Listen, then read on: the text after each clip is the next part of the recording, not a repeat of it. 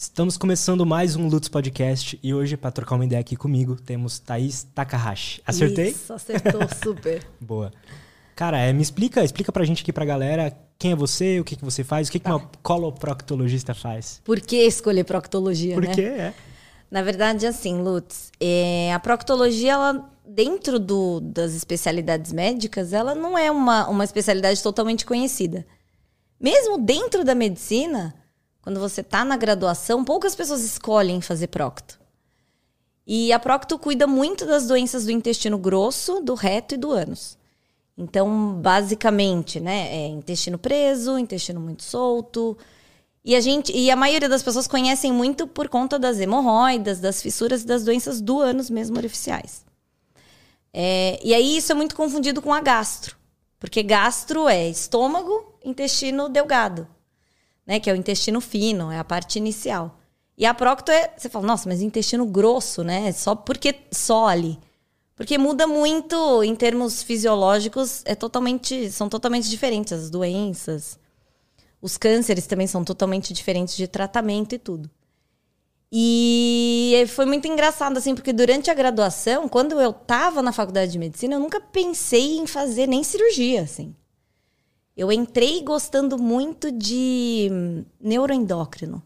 Adorava hormônios, acetilcolina, dopamina, esses circuitos, aquela legal pra coisa, caramba, sabe? né? Do Wesley, sabe? Adorava.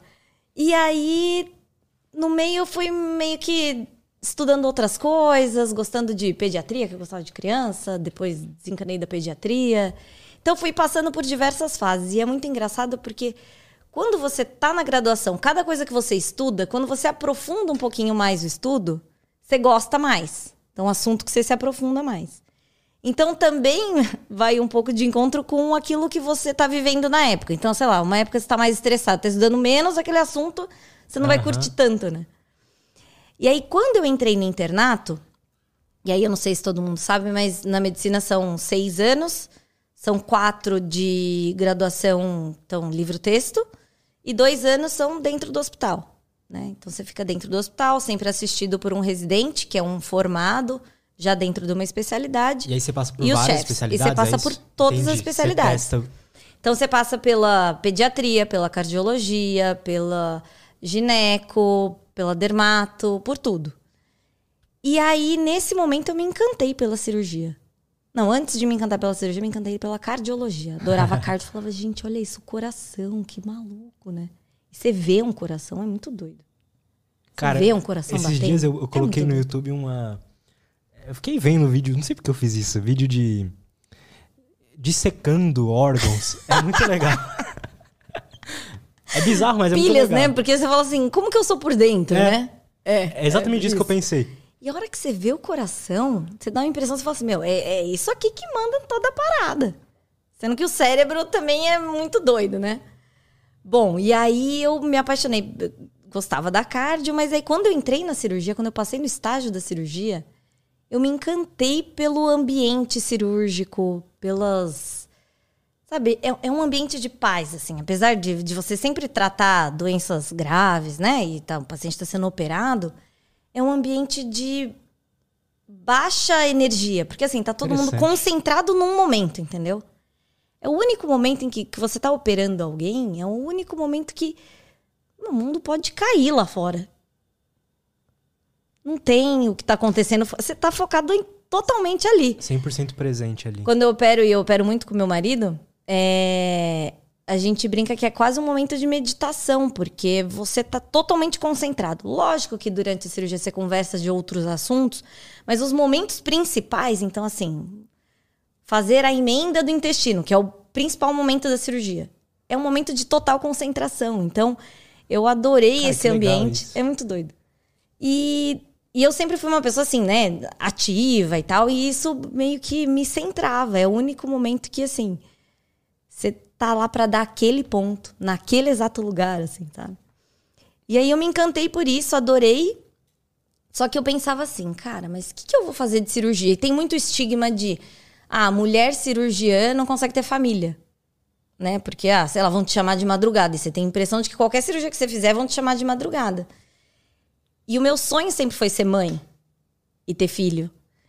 E aí eu falei, cara, mas o que, que eu vou escolher que não vai, que eu vou poder ter filho e, né, me dedicar a eles. Mas isso, desculpa te interromper, mas isso é verdade de que um cirurgião tem uma vida meio louca, uma rotina meio ah, louca? depende da cirurgia que você escolhe, né? Entende? Tipo um neuro. Entendeu? Você vai, você vai fazer, sei lá, trauma, né? Ou você Aham. vai fazer. É, mesmo neuro. Se você escolhe fazer neurocirurgia e dar plantão, se o cara caiu, bateu a cabeça, tem que drenar, ele tem que drenar e às vezes você vai de madrugada. Entendi. O, gineco, o obstetra é parto. Parto de madrugada, você vai de madrugada. E então você acaba tendo que dar uma selecionada, né? E aí, quando eu passei na cirurgia do aparelho digestivo, eu comecei. E aí começa assim, né? Eu brinco que é a junção dos cosmos. Começou a aparecer muito caso de intestino grosso. E eu comecei a estudar muito aquilo e comecei a gostar. E aí eu falei, cara, coloprocto, né? E tinha o pai de um amigão meu que era coloprocto. Então já tinha um subconsciente, assim, existe coloprocto, sabe? Aham. Porque até então era a cirurgia do aparelho digestivo, que é da, do esôfago, todo. Esôfago, estômago, duodeno e intestino grosso fazia também. E aí eu falei, cara, acho que coloprocto é uma boa, porque assim, tem cirurgia grande, que é de câncer de intestino, câncer de reto. Tem cirurgias pequenas e rápidas, que são de hemorroida, fissura, fístula. Tem uma parte clínica bem interessante e não tem muita urgência. Porque a urgência é do cirurgião geral que está no pronto-socorro. Falei, cara, vou fazer isso. E aí eu comecei a estudar mais. E aí eu resolvi fazer. E aí você tem que fazer dois anos de cirurgia geral. Aí eu fiz dois anos de cirurgia geral. Durante a cirurgia geral, no meu estágio, eu comecei a chamar doenças, porque a gente ia numa salinha olhar todos os doentes que tinham para operar e escolhia, né, dentro da, da prioridade de ordem, o que, que você queria operar naquela semana, quando era a sua semana cirúrgica. E aí eu comecei a chamar os casos de hemorroida, que ninguém chamava muito, porque o pessoal queria fazer pâncreas, que são cirurgias de cinco horas. E aí eu comecei a me encantar e gostar cada vez mais, e aí resolvi prestar. Por que, que você acha que você, quando você estava estudando, você começou a gostar cada vez mais? O que que te, que te deu, assim, Então, essa sensação? porque o intestino, ele é uma coisa. é, você pensando em pessoas que são mais práticas, assim, né? Então, vamos dividir o mundo entre pessoas mais práticas e pessoas que gostam mais da, da filosofia, vai. Tá. né? Basicamente. É, o intestino, ele é muito mecânico, né? Então, assim, ele tem um caminho, as doenças que acontecem no caminho, elas podem ser funcionais ou elas, você pode ter uma obstrução no caminho. E aí, quando você quer tirar essa obstrução, você faz o quê? Você vai lá, muitas vezes, abre, tira, opera, fecha, pronto, resolveu o problema. Então, isso eu achava muito. Ah, o paciente está sangrando por causa de uma hemorroida. Operou a hemorroida, tirou a hemorroida, acabou o problema. Entendi. Então, aproveita. Pode, você quer falar alguma coisa? Não. Aproveita e explica pra gente, assim, o que que, qual que é a função do intestino? O que que. O, o delgado, o grosso? Ah, o que tá que. Uhum. é tudo isso, assim? Na verdade, assim, é... é- é tudo um tubo só, né? Então, da boca até o ânus é um único caminho. O que muda é a quantidade e a diferença das bactérias. Então, na boca a gente tem muita bactéria, no estômago não, no intestino delgado tem um pouquinho mais e no intestino grosso é onde tem a maior quantidade de bactérias. Tá. E todo esse caminho, assim, você vive sem o intestino grosso. Então, dá pra gente tirar todo o cólon, que é quando a gente olha numa, numa figura, qualquer um que colocar no YouTube uma figura de anatomia, é aquela parte mais que parece uma moldura Sei. ao redor do abdômen, tá? A gente vive sem aquilo. Então, quem tem paciente que tem, sei lá, polipose familiar, que tem uma predisposição de 100% de chances de ter câncer ao longo da vida, você tira todo o intestino grosso. O que, que muda? Muda o número de evacuações, basicamente, que você vai ter na vida. Então, você evacua mais vezes. Por quê? Porque o cólon absorve água. Então, como ele absorve a água, quando a- as fezes chegam mais amolecidas no lado direito, conforme ela vai passando por essa moldura, o corpo vai absorvendo a água e aí chega sólido lá embaixo. Então, você só vai ter evacuações mais amolecidas, que às vezes você consegue controlar com dieta, e mais vezes. Basicamente isso.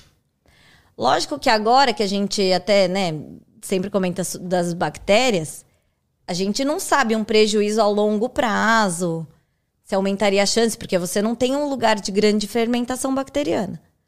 Mas aí é custo-benefício, né? Ao invés de você ter um câncer, você não tem um intestino, Aham. entendeu? Aí você paga o Entendi, preço é. de não ter as bactérias. Então, é, tudo é custo-benefício. E aí, agora, sem intestino delgado a gente não vive, porque é onde a gente absorve os nutrientes da alimentação. Não vive. Assim, é, dá pra você viver com uma nutrição pela veia, né? Mas assim, a, grosso vive, modo, né? cê- isso, exatamente. Você não consegue ter uma vida normal, né? Você tem algumas restrições. Então, e aí, assim, né? Mastigou, estômago, esôfago, estômago, mistura tudo, começa a digestão, passa no intestino delgado, absorve a maior parte, chega no intestino grosso, termina de absorver, termina de fermentar tudo e chega lá no reto. Chegou no reto, sólido, sinalzinho para a cabeça. Chegou coisa aqui. E aí a gente tem um sensor bem pertinho do ânus que te diz se são gases ou se é sólido. Por isso que antes de você eliminar, antes de você soltar, antes de você tomar essa decisão de eu quero soltar aqui ou não, você sabe se são gases ou não. Entendi. Por isso que quando você tem diarreia, por exemplo, que tá muito mole, às vezes você não consegue ter essa percepção. Aí você vai lá meio calibrando, Aham. tenta soltar e, putz, não era. É, eu tenho, eu tenho uma história triste com isso. É, eu tenho uma história Todo triste. mundo com... tem uma todo mundo história tem, né? triste com isso. Pois é. Cara, mas você tinha falado dessas bactérias que rola ali. Explica pra gente pra- qual que é a função delas, por que, que elas estão ali. Na verdade, muitas dessas funções a gente ainda está descobrindo, né? E isso é uma coisa recente, porque antes não tinha tecnologia suficiente para você conseguir analisar quais bactérias eram, técnica de análise de DNA, né? Para você entender, ou mesmo de você conseguir captar essas fezes sem, eh, de uma forma que você consiga analisar depois. Porque muitas bactérias morrem né, nesse processo. Então, conforme a ciência foi avançando, eles começaram a conseguir analisar que tipo de bactéria você tem e as diferenças entre as pessoas, as doenças e o que, que essas bactérias importam. Então, elas produzem, elas ajudam a metabolizar, a produzir neurotransmissor, então serotonina, entram na parte da fermentação de alimentos que ajudam na produção de dopamina. Então, por isso que tem muito esse link, né? E quando a gente fala do eixo intestino-cérebro, isso é muito verdade. E as coisas estão deixando de ficar muito no campo das ideias, de assim, nossa, ai, toda vez que eu vou fazer uma apresentação em público, eu tenho meu intestino solta. Ah, por quê? Porque é assim. Não, a gente está começando a conseguir explicar o que, que acontece nisso, né? E muita gente, às vezes, ao longo do tempo, a gente começou a descobrir que também que a ansiedade, depressão, também pode estar relacionado às bactérias intestinais. Como assim? Muito doido. Porque a nossa serotonina, 95% da nossa serotonina tá no intestino. Ninguém sabe exatamente por quê. O resto no cérebro, e aí isso é distribuído no sistema nervoso periférico, mas é, ninguém sabe muito por que exatamente que fica no intestino. E as bactérias ajudam nessa metabolização. E isso, quando é mandado para a rede sistêmica, então, assim, é um eixo de dupla mão, né? Então, o cérebro comanda o intestino, o intestino também ajuda a comandar o cérebro. E loucura. é muito.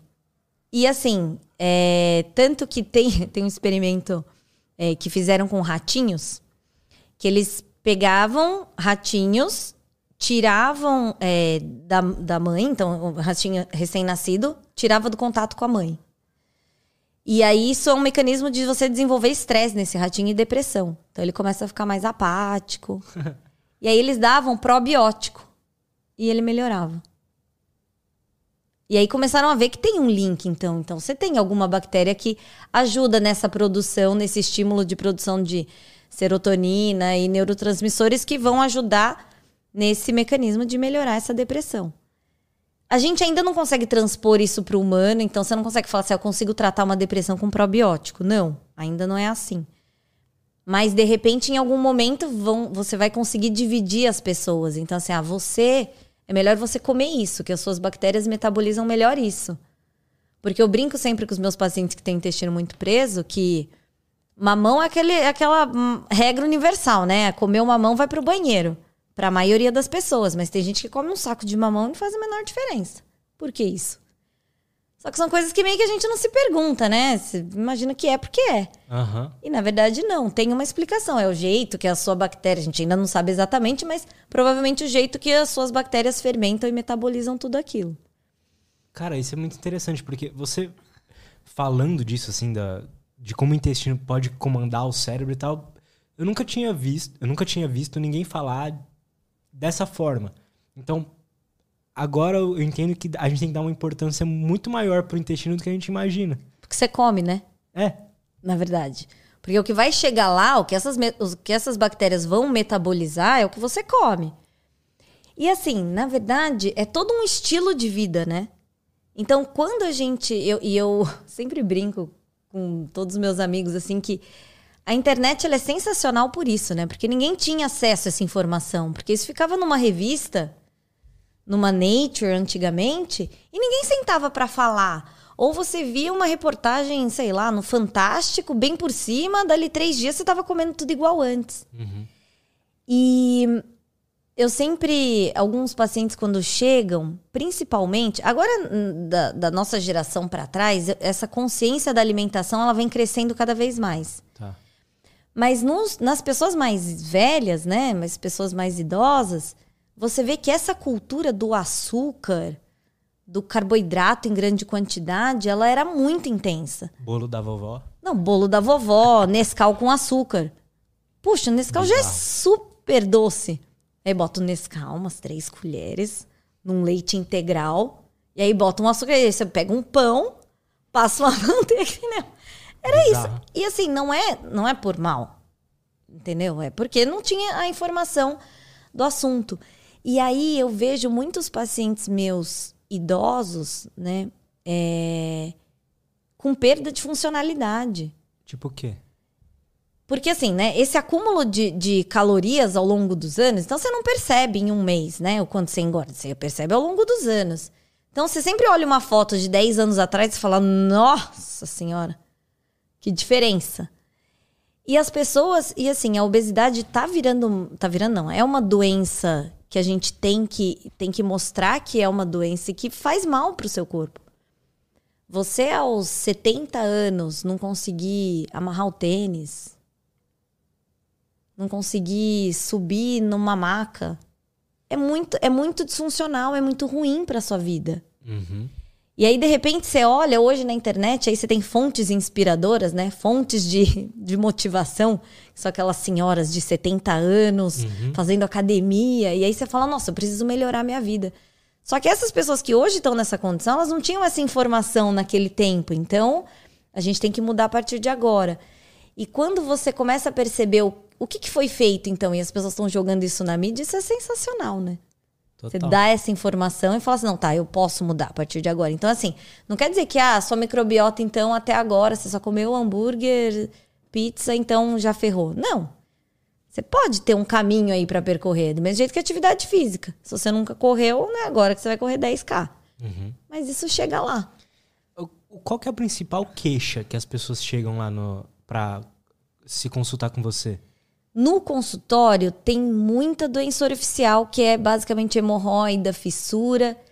E a maioria das vezes a gênese é o intestino muito preso. O intestino muito preso é o intestino muito solto, mas o intestino muito preso, ele é muito comum. Porque as pessoas, assim, a não ser que seja um intestino solto de ir quatro, cinco, seis vezes ao banheiro, a pessoa que vai duas, três, ela vive bem com isso.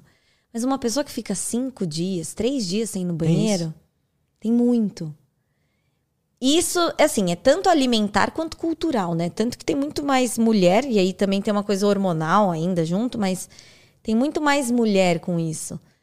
Então, é, antigamente, é que hoje as coisas, a, a informação chega mais fácil, mas antigamente era assim: a menina não solta pum. Ah, vai fazer cocô, não faz cocô.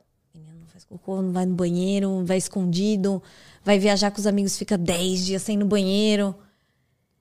E hoje em dia, assim, né? As coisas estão se mostrando, as informações estão se mostrando, as pessoas sabem que isso faz mal, então falam assim, gente, preciso ir. e você fica mais livre, né? E quando você fica mais livre para você poder dizer que você quer ir ao banheiro, é Total. tão libertador, né? E é algo normal do ser humano, né? Não, todo mundo faz. Até a Gisele Bündchen, É, então, pois é. né? O que- quais os problemas que pode causar uma pessoa assim se ela tá com o intestino preso? Se ela passa 3, 4, 5 Então. dias sem ir ao banheiro? Na verdade, assim, a curto prazo é muito um desconforto, dor, aquela sensação de gases, aquela barriga em disposição. Por isso que o termo enfesado vem disso, né? De acúmulo de fezes. Então, esse, esse desconforto, esse mau humor, a gente também acha que tem relação com a- as bactérias, dessa fermentação, porque as fezes ficam ali, as bactérias estão dando um jeito de digerir aquilo. E de, então isso fica fermentando. E aí isso tem esse, esse malefício a curto prazo.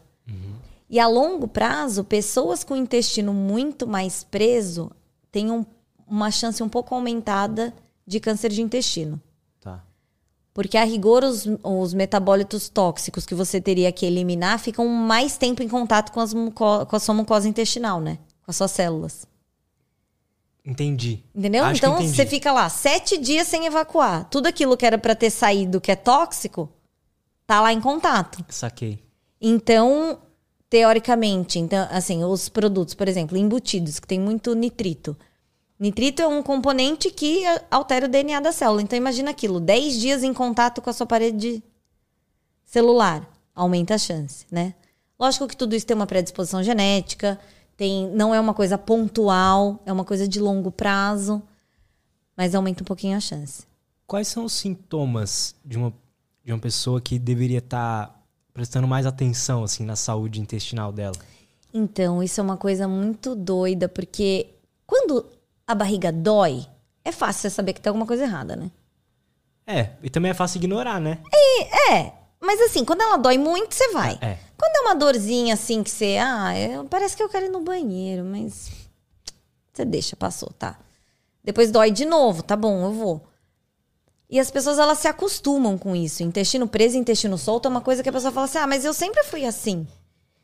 E esses dias uh, uh, a gente fez diagnóstico de um- numa paciente de 66 anos com doença celíaca, O que, que é isso? que é aquela doença de é uma hipersensibilidade ao glúten. Tá. Então ela sempre comeu glúten, porque glúten tem praticamente tudo. Então ela sempre comeu glúten e sempre passou mal. Sempre passou mal, só que os sintomas dela eram leves. Então ela tinha um, um desconforto, um pouco de gases, às vezes um quadro um pouco depressivo, um- um- umas urticárias na pele, então sempre a pele meio inflamada. E aí ela começou, esses quadros começaram a piorar. Então acho que o intestino dela foi inflamando, inflamando, e ela começou a ficar mais sensível a outros alimentos. Porque quando o seu intestino está muito inflamado, quando você tem uma inflamação, o que que é uma inflamação, né? Então é uma acontece uma vasodilatação, então os vasos dilatam, por isso que quando você bate, sei lá, bateu a mão, fica vermelho. Aham. Porque o vaso dilata, ele abre para trazer os fatores inflamatórios para ajudar a cicatrizar aquele lugar. Quando você está super inflamado, acontece uma coisa que a gente chama de hiperpermeabilidade capilar. O que, que é isso? Esse vaso que dilata, as fibras entre eles vão se afastando, do mesmo jeito que as células também vão se afastando, por isso que incha. Porque na hora que as, as- as células se afastam, esse líquido ele extravasa para um terceiro espaço. Então fica inchado. Então o intestino, quando ele fica inflamado, você imagina, abre as porteiras para toxina, bactéria, e aí inflama tudo. Por isso também, é muito engraçado, vai entrando um monte de gancho, né? Por isso também que a, esses, essa permeabilidade capilar, essa inflamação intestinal, ela está muito relacionada a doenças crônicas ao longo prazo. Então é você desenvolver diabetes, pressão alta, obesidade, esses estados inflamatórios de. A depressão também entra um pouco nisso. Então. É. Até perdi o fio de onde a gente tava. O primeiro fio, aquele fio lá. sabe? Do, do- dos- acho que foi dos sintomas que a galera. Isso. É, então, que aí você acaba abafando, né? Agora sim, sintomas muito mais leves que as pessoas abafam é, são gases, por exemplo. Entendo. Sabe? Fala assim, meu, eu passo o dia inteiro soltando pum, sei lá. Ah, tudo bem, eu sou assim. E às vezes não, você tá com uma hiperfermentação. Às vezes pode ser uma intolerância à lactose. Você tomou um leite de manhã, um copo de leite, excedeu sua capacidade de digerir aquilo. A sua bactéria fica digerindo, produzindo gás, você passa o dia inteiro eliminando aquele copo de leite. E, ah, porque é assim, entendeu? Entendi. E isso pode trazer algum, algum malefício para a vida da pessoa? Pode ser um. ter uma dificuldade maior de sentir um bem-estar, sei lá? Sim. Porque, na verdade, é, tudo isso está envolvido, e aí, com a disposição. Então, esse desequilíbrio, e aí a gente fala assim, não é? Às vezes o paciente pergunta assim, mas eu não posso tirar todas as minhas bactérias ruins e ficar só com as boas? né? Pensamento lógico. Na verdade, não, porque o que a gente precisa é de um equilíbrio entre todas elas. Você precisa ter um pouquinho de tudo. E aí eu sempre faço uma analogia para eles entenderem que o nosso intestino e a nossa população bacteriana ela é tipo o Congresso Nacional. Tem coisa que você não concorda que esteja ali, mas é importante que tenha um pouco de tudo. Por quê? Porque Entendo. um vai, vai produzir um metabólito que o outro vai usar. No fundo, não existe um, uma ruim e uma eles, boa. Né? Exato. Eles estão todos interligados. Eles são ruins ou bons dependendo da quantidade. Então, se uma bactéria que ela é patogênica, Entendi. ela está em altos níveis, isso é ruim. Então, elas têm que estar tá em níveis equilibrados, cada uma na sua quantidade exata.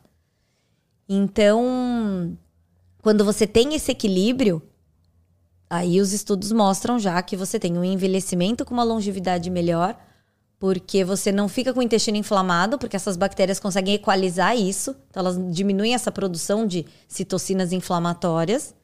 E aí você tem uma longevidade, porque pacientes que chegam até os 50, 60 anos sem ter nenhuma doença crônica, diabetes, pressão alta, aumentam a longevidade.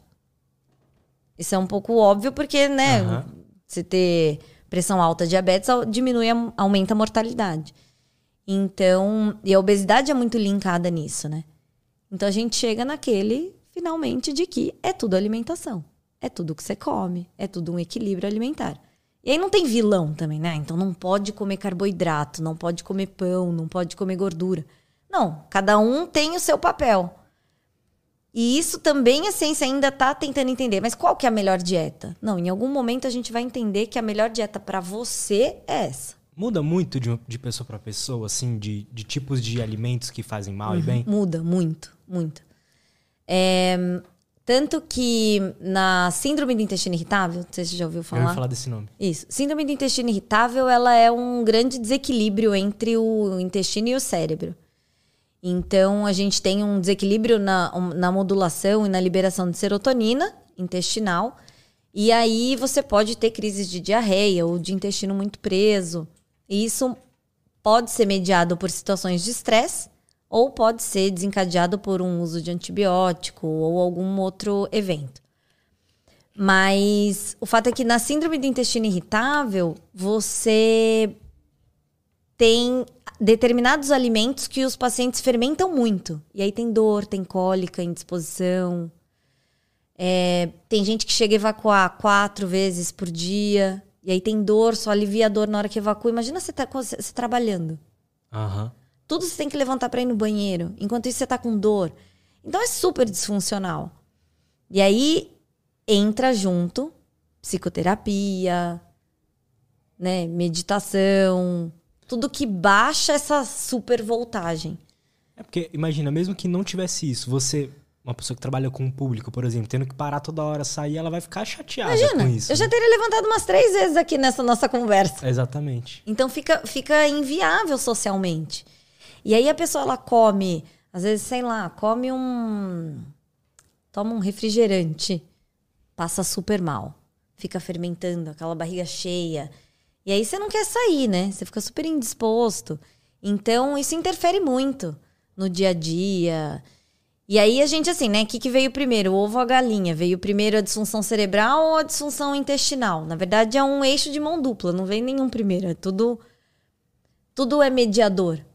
E aí tem os gatilhos, né? Lógico, de, de sociais, de estrutura, do que está acontecendo na sua vida. Uhum. Então, a psicoterapia entra muito junto com na síndrome de intestino irritável. A gente é uma coisa só, né? No fim, você vai pensar, a gente é dividido no internato, em passar na cardiologia, né? é tudo uma coisa só. No final, tá tudo. E o nosso corpo sempre busca o equilíbrio.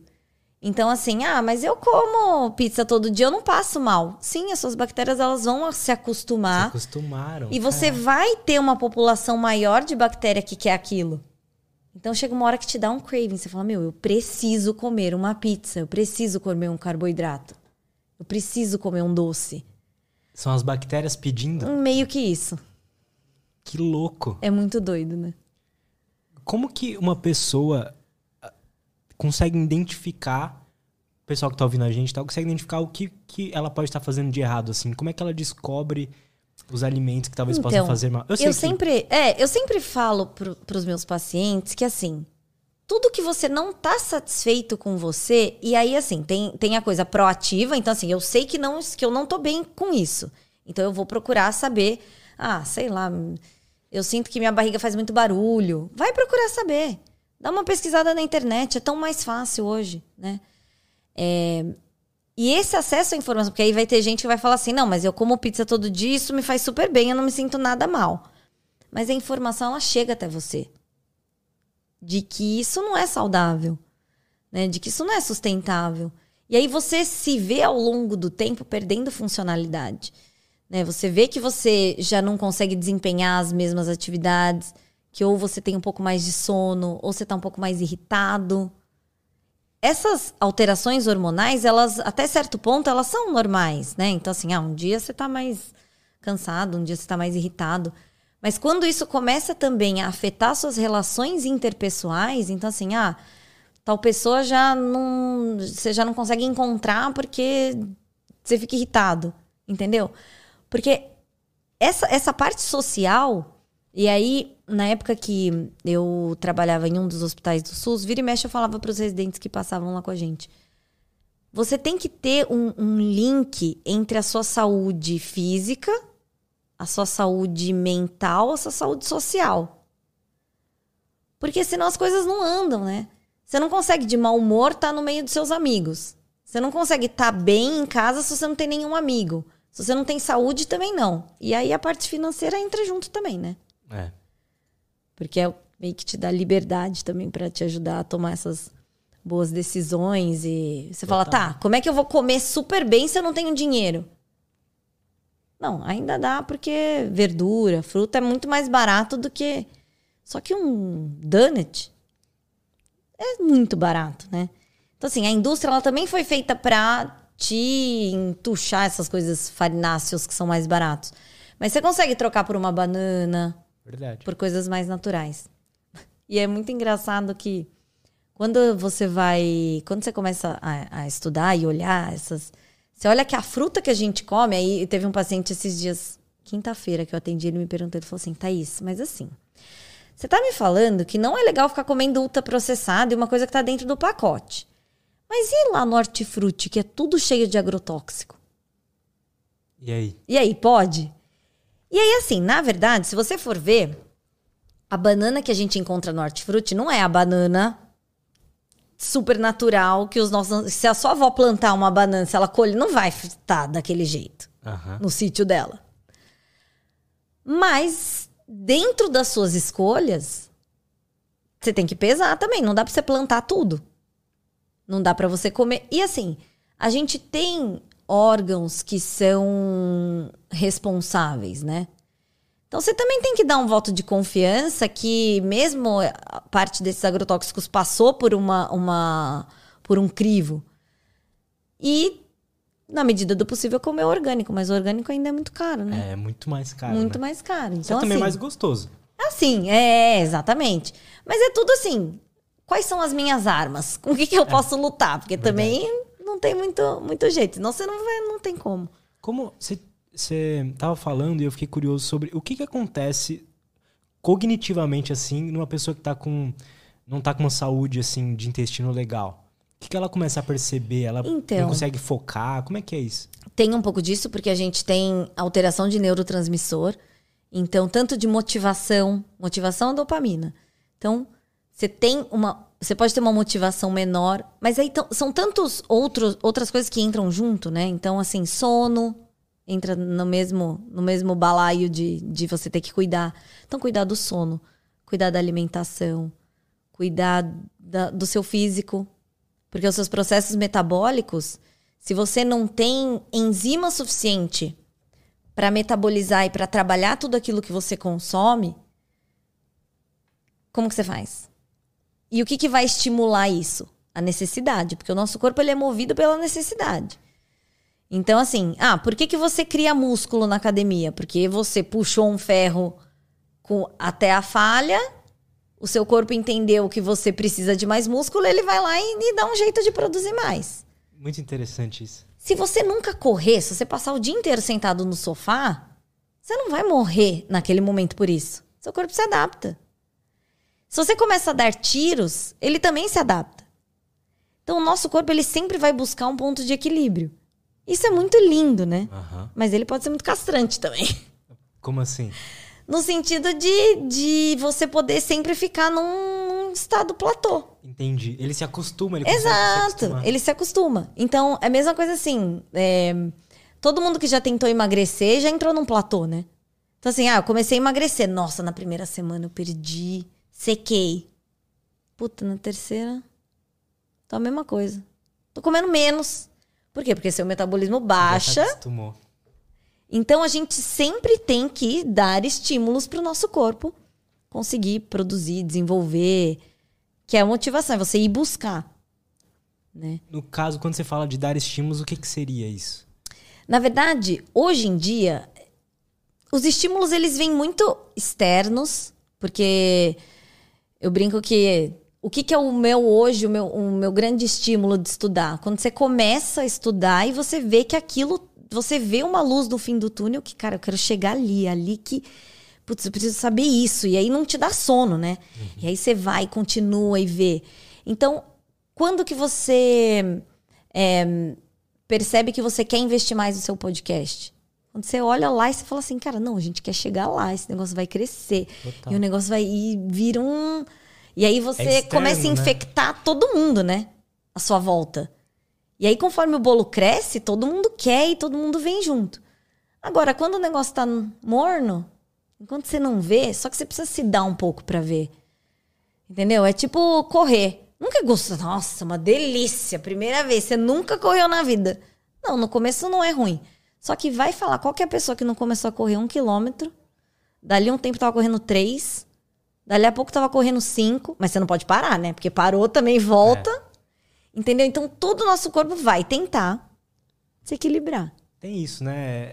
Quando você percebe o, o benefício daquilo, Exato. você faz uma corrida, por exemplo, que você termina e que você sente uma sensação que você não sentia mais, não é uma sensação, não sei nem explicar, um êxtase, vai. Sim, sim, sim. Mas você quer sentir aquilo sempre. Exato, E aí você exato. tá sempre buscando Exato, aquela exato. parada. Você gosta de se exercitar, fazer algumas. Eu sempre gostei muito de esporte, assim. Sempre gostei. E aí era engraçado porque na minha faculdade não tinha uma cultura tanto de intermédio, de todo mundo competir, né? Diferente daqui, a intermédia aqui em São Paulo, as faculdades têm assim, estrutura de treino, treinador. E competem em quê? Em esportes Tem, variados? isso, tem o time de futebol, tem o time da, tem a galera da natação. E aí formam os nichos dentro da faculdade, né? que da hora. E aí, quando eu- como eu fazia cursinho aqui, a gente tinha muito contato com o pessoal da escola paulista. E a minha madrinha de casamento também era dessa que gostava de jogar tudo. E aí a gente ia, eu e meu marido, que a gente sempre gostou muito de esporte, a gente ia lá na Atlética da Paulista, e eles tinham um espaço, e todo mundo lá, e todo mundo ficava junto. Aí a gente chegou na nossa faculdade, a gente, putz, não tem isso, cara. E agora o que a gente faz? Não, mas a gente precisa dar um jeito. E aí todo mundo começou a junto querer criar Atlética, que até então não tinha lá na UEL em Londrina, né? Então vamos criar Atlética. Aí juntamos vários amigos, todo mundo, e aí pensando como que era a estrutura. Putz, mas aqui não tem como a gente construir uma quadra. E aí a gente alugava a quadra de não sei onde, de dentro, treinava à noite, alu... Sim, maior perrengue, perrengue chique, O que, total. o que, que vocês treinavam lá? Eu jogava handball, jogava. vo- Assim, completava o time. Mas gostar mesmo, eu gostava de jogar vôlei, eu gostava e futebol. E. Só que assim, o que, que era engraçado? Na Atlética aqui, aqui em São Paulo, A pessoa que ela se dedicava pra natação, ela basicamente se dedicava pra natação, entendeu? É uma coisa quase americana, assim. Aham. Ela faz aquilo. Lá na UEL, não. Como não tinha, era meia dúzia que queria jogar, você meio que jogava um pouco de tudo. Mas agora, hoje, isso foi há 12, 12 anos atrás. Hoje eles estão super estruturados. É muito legal. Que foda. A gente foi na formatura agora, meu, foi tão legal assim a formatura, porque a minha madrinha de casamento foi paraninfa dessa última turma que se formou. E aí a gente foi na formatura. Cara, que legal, você vê aquela estrutura. E aí E vocês que começaram? a gente tinha batucada. E aí, na época, o meu marido era o mestre da batucada. E na, primeira, na nossa primeira intermédia, o cara que ia ser o mestre da batucada, então ficava, era o mestre da batucada, e tinha o aprendiz, que na próxima intermédia, provavelmente ele que ia assumir. Esse cara que ia ser o que ia tocar lá, o mestre da batucada, meio que quebrou o braço. Não lembro o que aconteceu. E aí o Gustavo, que era meu marido, teve que assumir a batucada. Primeiro ano, calouro, pensa. Ele ficou assim. Eu brinco que era síndrome do intestino irritável agudo. Ele foi, daqui foi em, foi em, em- Nossa, que cidade que foi? 24 horas viajando de ônibus. Ele foi às 24 horas, acho que ele deve ter ido umas 50 vezes no, no banheiro do ônibus. Porque tava nervoso? Nervoso. Chegou lá na primeira apresentação, tocou, não evacuou mais nenhuma vez. Engraçado, né? Foda. E aí, eu lembro que a gente não tinha dinheiro, cada um teve que dar um pouco do dinheiro pra comprar os tamborins. Aí tinha, era três tamborins, contadinho, três tamborins, nananã. E aí, um dia antes, todo mundo ia na casa, na república de alguém, rapava o cabelo dos moleques do lado, deixava um moicano, pintava de laranja, que era a cor da faculdade. E aí, todo mundo pra intermédio, lá, e aquele. Hoje, cara, a hora que a gente viu a batucada, eu falei, nossa, dá vontade de chamar pro casamento. Sabe aquela Cara, super legal. estrutura, e tamborim, e batucada, e caixa de som. Sensacional. É tão bonito ver as coisas crescendo. Isso faz diferença, né? Pra você gostar de estar ali na faculdade, Nossa. estudando. E agora que eu sou mãe, todo mundo que eu olho que é mais ou menos desse mais novo, assim, eu fico.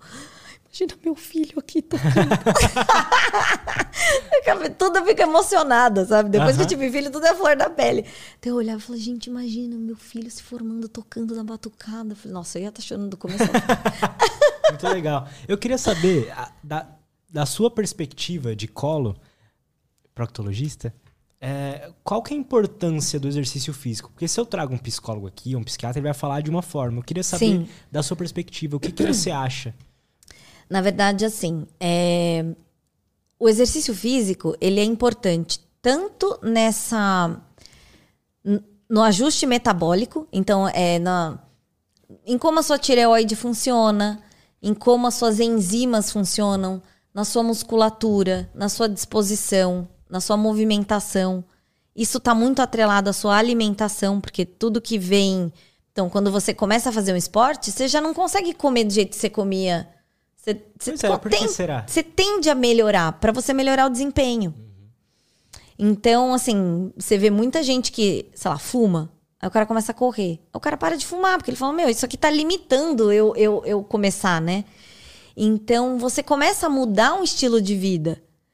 E quantas pessoas você ouve que falam assim, nossa, e depois que eu comecei a ter uma funcionalidade, ah, parei de fumar, parei de beber. Isso aconteceu comigo. Eu, quando, ano passado, quando comecei a fazer luta, jiu-jitsu, eu, eu fumava tabaco, porque eu gostava, eu gosto do gosto. Sim. E comecei a perceber que aquilo tava, nossa, Te me podando. atrasando muito.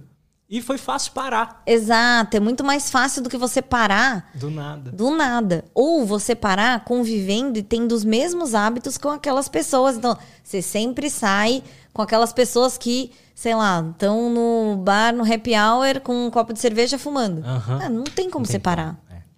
Então, ou você muda de tribo, né? Ou você arranja uma motivação. E em termos intestinais, o toda essa todo esse arcabouço, né, de, de microbiota e de bactérias e de corpo e de saúde mental, quando você tá melhor mentalmente, fisicamente, você e aí eu brinco, né? Quem nunca correu e começou a soltar pum no meio do caminho, né? Aham. Porque você cons... porque essa movimentação, essa pressão negativa, né? Então na hora que você respira, você puxa, porque não tem ar dentro da barriga, só dentro do colo, né? Então na hora que você puxa o ar e respira, as... o seu intestino movimenta. Então, por isso que muita gente tem vontade de ir no banheiro na hora que tá fazendo atividade física. Então tudo é linkado. Lógico que você consegue ter uma saúde intestinal fazendo menos atividade física.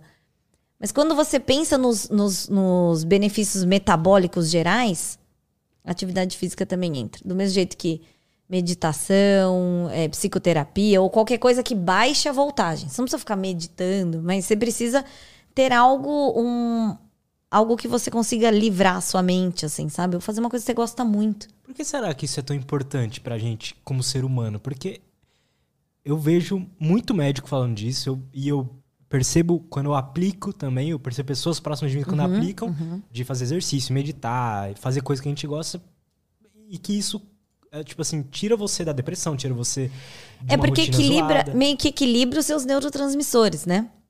Como assim? Então, assim, você tem. É, na hora que você. Por exemplo, você tá num nível de estresse muito alto. Tá. Você tá lá com o seu eixo, que a gente chama de hipotálamo, hipófise adrenal. Então, cortisol, adrenalina. Por isso que você fica pilhado, louco. Vai ler uma caixa de e-mail e tentar dormir depois. Cheio de problema. Não consegue, você tá adrenérgico. É, quando você faz uma meditação ou quando você faz atividade física, você consegue modular isso. Então você consegue baixar esse tom. Então fica, né, ouvindo uma música que você gosta lá, num, por mais estressado que você esteja, aquela voltagem baixa. E a escola das crianças, é, dos meus filhos, eles são muito. Eles olham o ser humano como um todo, né? E aí eu brinco que eu mudo de. Mudo de casa, mas é sempre em torno da escola, porque eu sou apaixonada pela escola deles. Que legal. E eles têm, agora, desde os três, quatro anos, pititicos, eles aprendem o, as técnicas de meditação e mindfulness e tudo Na isso. Na escola? Na escola. Que demais isso. Muito demais. Eles vão crescer Educação, sendo cidadania. pessoas fodas. Exato. A pequena chega e fala assim, mamãe, é, tem proteína no, no meu prato? Ah, mamãe, oh, três anos. Ah, e o frango Caraca, tem proteína. É, essa? é muito doido. Um filho... É, muita. Mas assim, tem várias escolas que agora já estão vendo. E como é integral, eles conseguem fazer isso, né? Então. Nossa, que demais. Às isso. vezes meu filho tá assim, ó. Ele, ele é uma criança que, quando ele tá com sono, ele fica super agitado. Então ele não consegue baixar e falar assim, não, eu preciso deitar e dormir. Não, aí ele corre. Ele tem uma. Acho que eu brinco que o subconsciente dele tem uma impressão de que se ele dormir, ele vai perder tempo de vida. Então ele precisa ficar ativo. Então, às vezes, eu falo assim, Arthurzinho, baixa, que tá passando do ponto, você está cansado. Aí ele pega e faz assim, ó. Ele tem que ir, com, ele tem que ir passando a mão no dedinho para respirar. Aí é muito doido. A hora que acaba, ele fala assim: Nossa, eu tô muito mais calmo. Ele até abaixa o tom de voz. Lógico que daqui cinco minutos, criança, já tá tudo igual. Mas, Mas é ele consegue né? baixar, é muito legal, é muito legal. Eles Cara, trouxeram, eles trouxeram da escola esses dias uma garrafinha de água e aí colocaram um corante então ela ficou uma, uma água amarela e dentro glitter, cheio de glitter. E aí, quando ele tá muito agitado, a gente agita a garrafinha e aí a gente fala assim, ó, Arthur, Arthur, Arthur, ó, vamos olhar aqui, ó. Agora é hora de olhar a garrafa. Aí ele olha até baixar o glitter. Aí ele fica prestando atenção no glitter e baixar. Baixou, acalmou. Tipo uma ampulheta. É, exato. Ele, ele aprende a centrar e falar assim: não, peraí, cara, pera, calma. Cara, baixar. É, é essa habilidade é a melhor habilidade Você tem que aprender, todas. né? É. Você tem que aprender. E aí, quando, e, que nem eu tava te contando da, dos momentos cirúrgicos, às vezes tem momentos na cirurgia que são momentos cruciais de você falar assim, ó. Por exemplo, se eu ligar esse vaso, daqui para trás a cirurgia não vai mais. Aí eu tenho que tirar isso aqui, é só daqui para frente. Então é uma decisão muito importante. Uhum. E, e, é muito reflexo, né? Às vezes você pega e se vê pensando, baixando, né? O nível de energia, aí você conversa com quem tá com você, cada um da sua opinião, para tomar uma de decisão. Então, isso é muito importante em tudo que você vai fazer, né? Na hora que você tá nervoso, sei lá, bate o carro, você já sai naquela pilha, o cara tá na pilha. Não, se você baixar, todo mundo baixa. Pronto. É, Então isso é muito importante. Socialmente, é Mas muito é- importante. Pra mim, assim, esse ensinamento da respiração é o é o ápice do que parece que as pessoas não entenderam ainda, né? E, e tá aí, é só respirar certo Exato. e você exato. vai se acalmar, vai tomar decisões melhores. E quando você olha na novela, na TV, todo mundo na hora que vai tomar uma decisão faz assim. é É, muito engraçado. É verdade. Você medita, você pratica essas coisas, como é que é? Cara, isso pra mim ainda. A minha meditação ainda é sair, correr. É uma meditação também. É uma né? meditação, sim. Mas eu ainda não consigo. Eu, eu não consigo, eu preciso. Demandaria muito treinamento eu parar, porque se eu parar e ficar respirando, eu ainda preciso de muito treinamento pra não começar a pensar assim, ó, putz, daqui eu tenho que ir pra fazer tal coisa, daqui saindo daqui eu tenho que. É. Eu sou muito old school, né? eu tenho um planner físico. Não consigo ter Google Agenda, sabe? Ainda arrisco o dia. Meu marido falou assim: Mas o dia que você perder isso? Eu falo: O dia que eu perder isso, tô ferrada, mas é físico. Gosto de ver. Cara, uma pergunta mais pessoal, assim. Uhum. Ter filho mudou o seu jeito de pensar? Ah, Mudou a sua... O jeito que você vê a vida? Nossa, mudou muito, Lutz, mudou muito. Porque eu vejo muita gente falando, mano, quando eu tive filho, virou uma chave na minha vida, assim. Sim, é muito doido. Tanto que logo que eu tive filho, eu falava assim. Todos, eu ia fazer um post no meu Instagram pessoal, eu botava assim: tenham filhos. Hoje eu já falo diferente. Hoje eu falo assim: ó, tenham, tenha filho quem quer ter filho. Porque não é pra todo mundo. Não é mesmo? Putz, acho que não. Tem gente que. Tem gente que tem filho por uma construção social, porque, ah, sei lá, porque é um, é um ciclo, né? Ah, você tem filho. Ah, porque me falaram que se um dia eu não tiver filho, um dia eu vou me arrepender. É. Vou ficar sozinho. Hoje em dia é mais difícil, né? Você ficar sozinho, você consegue ter um contato.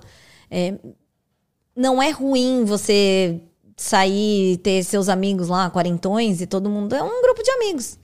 Antigamente não. Antigamente era assim, não, se você tá solteiro, hum, algum problema você tem. Uhum. Entendeu? Hoje em dia as pessoas têm essa liberdade individual, mas. Lógico que tem um ou outro, mas a maioria é mais solto em relação a isso. Então eu digo: tenha filhos quem quer ter filhos. Porque é uma dedicação, é um. Eu sempre fui super criancenta, né? Adoro. Você falou que sempre Adoro quis ter criança. filho, né? Sempre. Tanto que esses dias eu tava, eu tava no, no Instagram, lá nesses momentos. É quase um momento de meditação também, você fica lá. Nem tá vendo o que tá passando. E aí eu olhei, tinha um. Alguém criou um canal no YouTube, eu nem consegui fixar depois, porque acabei indo fazer outra coisa, mas de pessoas que mudaram totalmente de profissão. O que antigamente era uma coisa meio que inconcebível, né? Assim, a não ser que você fosse, sei lá, administra- administrador que vira e mexe tava fazendo coisas diferentes, engenheiro, o cara formou engenharia, mas ele trabalha com produção, totalmente diferente. Médico não, médico uma vez formado médico, quem que deixa de ser médico para ser outra coisa? Muito claramente.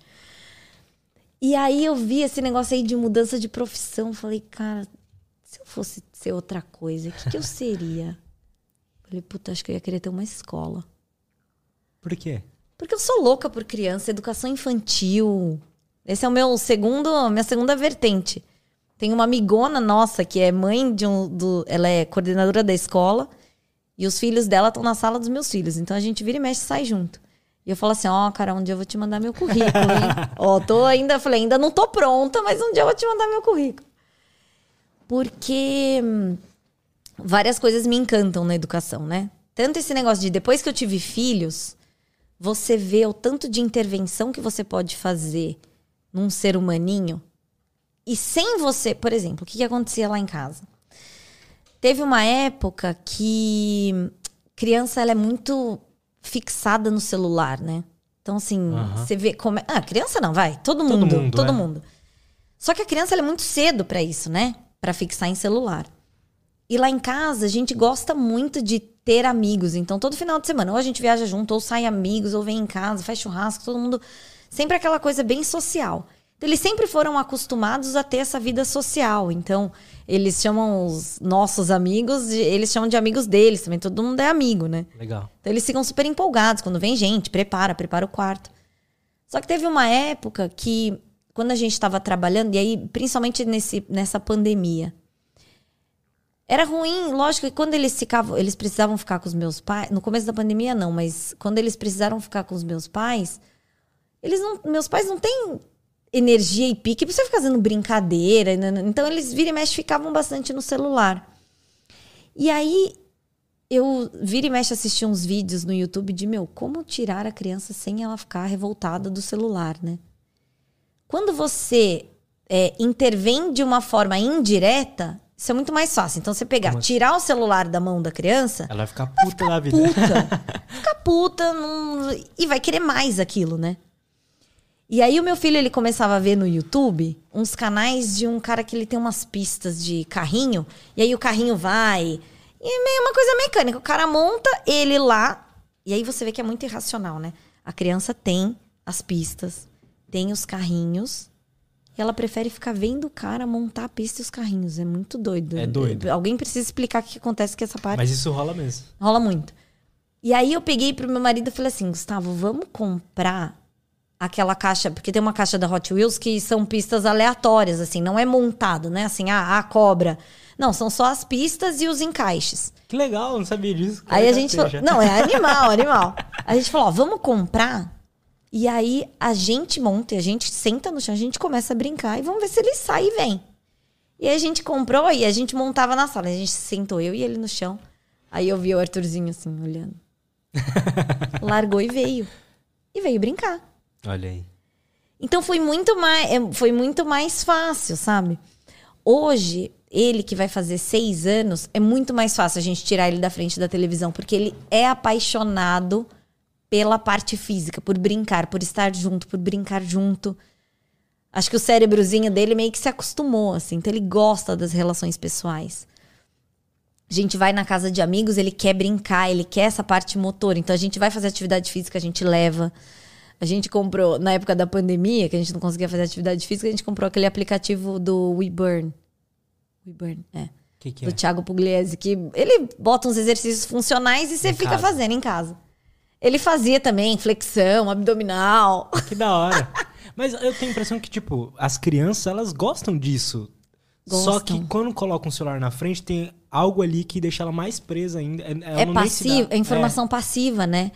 Então, Pois quando você puxa e aí você leva e brinca e sai. E por isso que a gente também gosta de, né, na medida do possível, quando a gente viaja, também fica em lugares que mal tem televisão. Lógico que eles ficam, eles assistem, não, não vão falar que não. E a gente também não, não tira esse não poder. Mas hoje a gente tenta dar pra eles a opção de escolha. Então a gente fala assim: ó, você quer muito assistir YouTube? Vamos assistir um vídeo em inglês? Né? Que pelo menos você tenha algum ganho, né? Aham. Então ele gosta muito agora de Bakugan, aqueles. Eu é, gostava muito. Nossa, ele adora. Baku- Pokémon, sabe todos, adora todos os nomes. E eu falo, ah, vamos assistir inglês, vamos ver. E aí aquele Beyblade que eles também jogam tal. E aí, esses que são de competição também a gente adora. Então lá em casa, como a gente gosta de jogos, eu comprei todos os jogos da infância, né? Aquele do Pula Macaco. Aham. Nossa, o jogo é muito bom, mano. Então, e aí a gente brinca, ele adora tabuleiro, é, dominó, e aí a gente vira e mexe. É muito engraçado que na minha casa, o, o apartamento de baixo, ele, ele faz muito som, né? Então ressoa muito. E aí um dia eu falei assim, meu, como que eu vou fazer para essas crianças não ficarem correndo a hora que eles chegam da escola? Falei, Gustavo, tem que arranjar uma solução. Porque também não tem como você falar assim, ah, fica sentada aqui no sofá, assistindo TV, olhando pro teto, não. Falei, ah, vamos, sei lá, vamos comprar Uno? Vamos comprar Uno. A gente fica jogando Uno, adora jogar Uno. Isso é muito legal, cara. É muito, porque agora a gente vai e agora infectou todo. E aí é isso, é isso do, do infectar todo mundo. A avó adora jogar Uno. Então a gente vai viajar com a vovó ali. A vovó adora jogar Uno. Aí leva o Uno pra, pra vovó jogar junto. Uma delícia, todo Cara, mundo. Então eles são muito sociais, assim, as crianças. A minha filha, ela já, é- ela já tem o tempo dela. Então, assim, ela tá jogando, tá brincando, mas em um momento ela vai lá, quer dar um relax. Aí ela vai lá, deita. Fica lá, assiste uma TV, dá uma relaxada. ela consegue virar e falar assim, ó. Ai, tô cansada, vou dormir. Ela vai pro quarto e dorme. O Arthur acho que nu- nunca fez isso. eu não posso falar nada porque eu também não sou assim, né? Também fico. O que te encanta, assim, nas crianças é justamente isso delas serem, tipo, um ser humaninho resetado, tipo, tá uma página em Exato. branco Você ainda. consegue ensinar, você consegue mostrar a sua visão. E lá em casa, a gente é muito assim também, é de deixar eles darem o, o- a opinião deles e o. Tá. Então você quer jogar Pokémon, tudo bem. Porque... Exato. Então você vai jogar Pokémon, me fala, o que, que você acha legal nesse Pokémon? Ah, porque é a hora que ele vai lutar. Então, você dá essa, essa oportunidade dele explicar, porque agora ele explica tudo também, né? Eles gostam de falar. E aí é muito engraçado esse negócio do reforço positivo, porque ele era bem tímido, pequenininho. A partir do momento que ele foi aprendendo a explicar as coisas que ele sentia, teve uma vez que ele tava brincando com a irmã, pisou no pé da irmã, aí começou a chorar, e ele fica nervoso porque ela começou a chorar, e os dois chorando, vira aquele pandemônio. O que que vocês estão fazendo? Para de chorar, pelo amor de Deus! Eu vou ficar doida. Aí eu falei, parou, baixou, a Clara baixou, o Arthur continuou bravo. Aí eu, Arthur, por que que você ainda tá bravo? Já não baixou? Aí ele, mamãe, você não sabe que às vezes a gente ainda tá nervoso, mas a nossa cabeça ainda não percebeu? É só esperar um pouco? Caraca. Já é formado em psicologia. Exatamente. Eu falei assim, puta, é verdade, né? Quantas vezes eu fico brava com seu pai e de repente eu falo assim, pera, dá meu tempo, dá meu tempo, que eu já volto ao normal.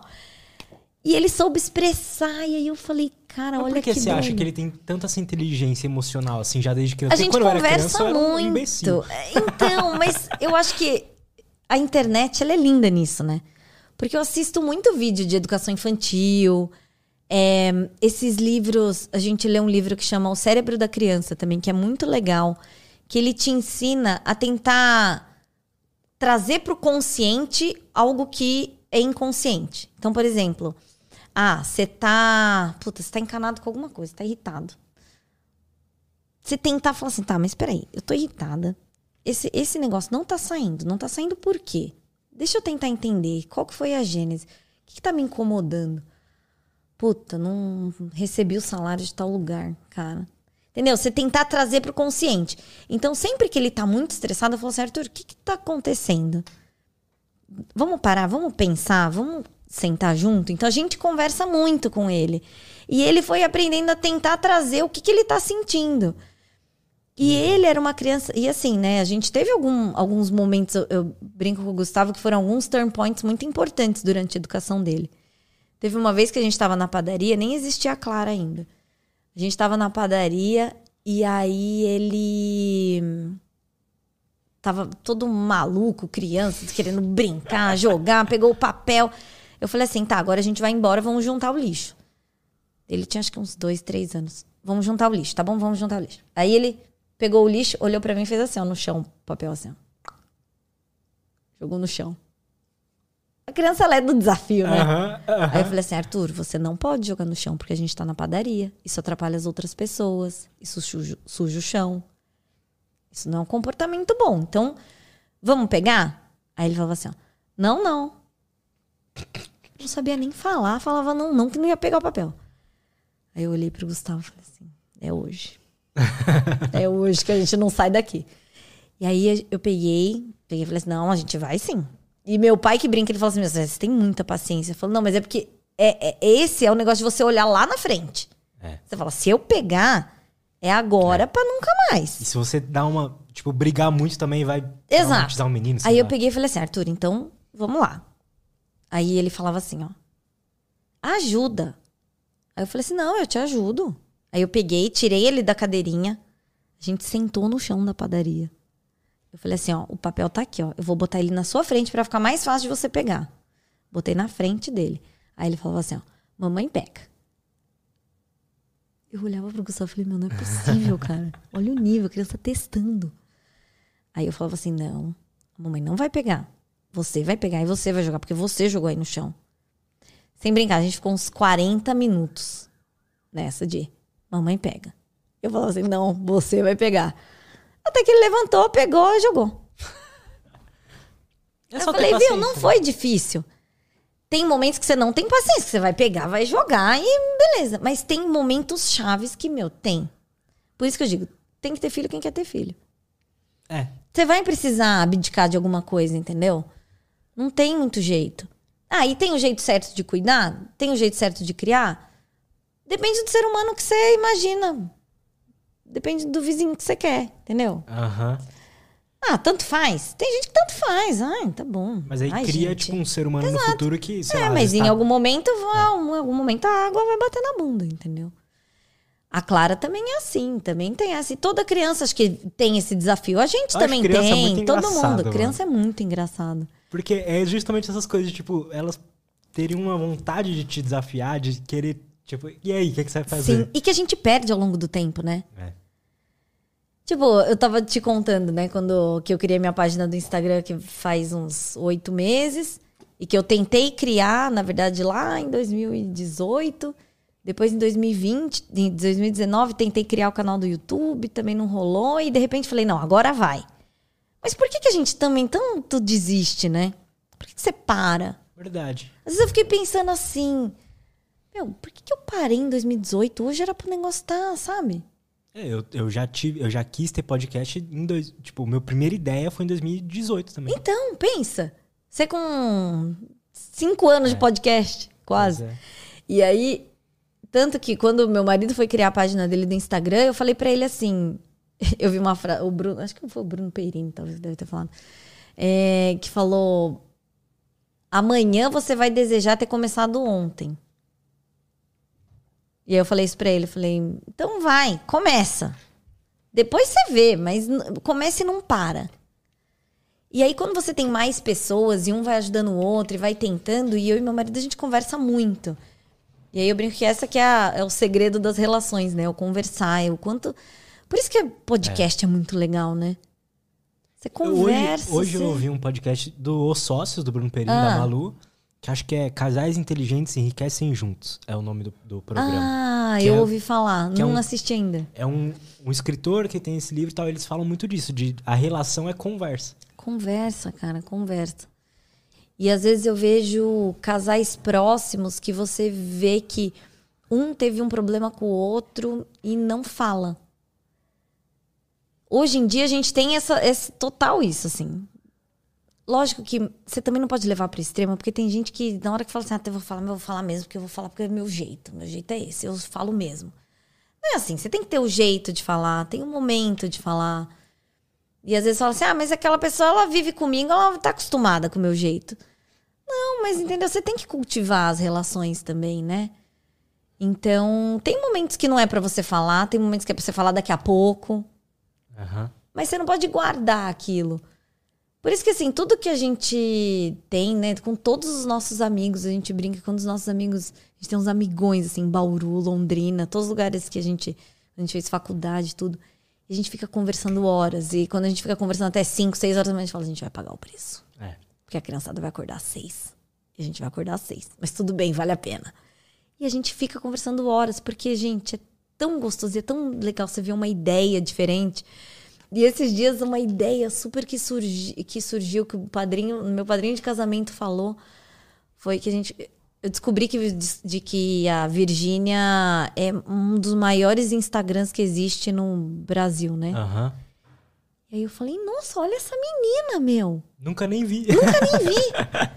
E aí eu falei assim, nossa, Dani, mas como que ela. Falei, o que, que ela, que, que ela faz? Que que ela, né? Qual que é o produto dela, vai, vamos dizer. Ele falou assim, Thaís, eu tenho a impressão de que essa é a nova novela das oito, entendeu?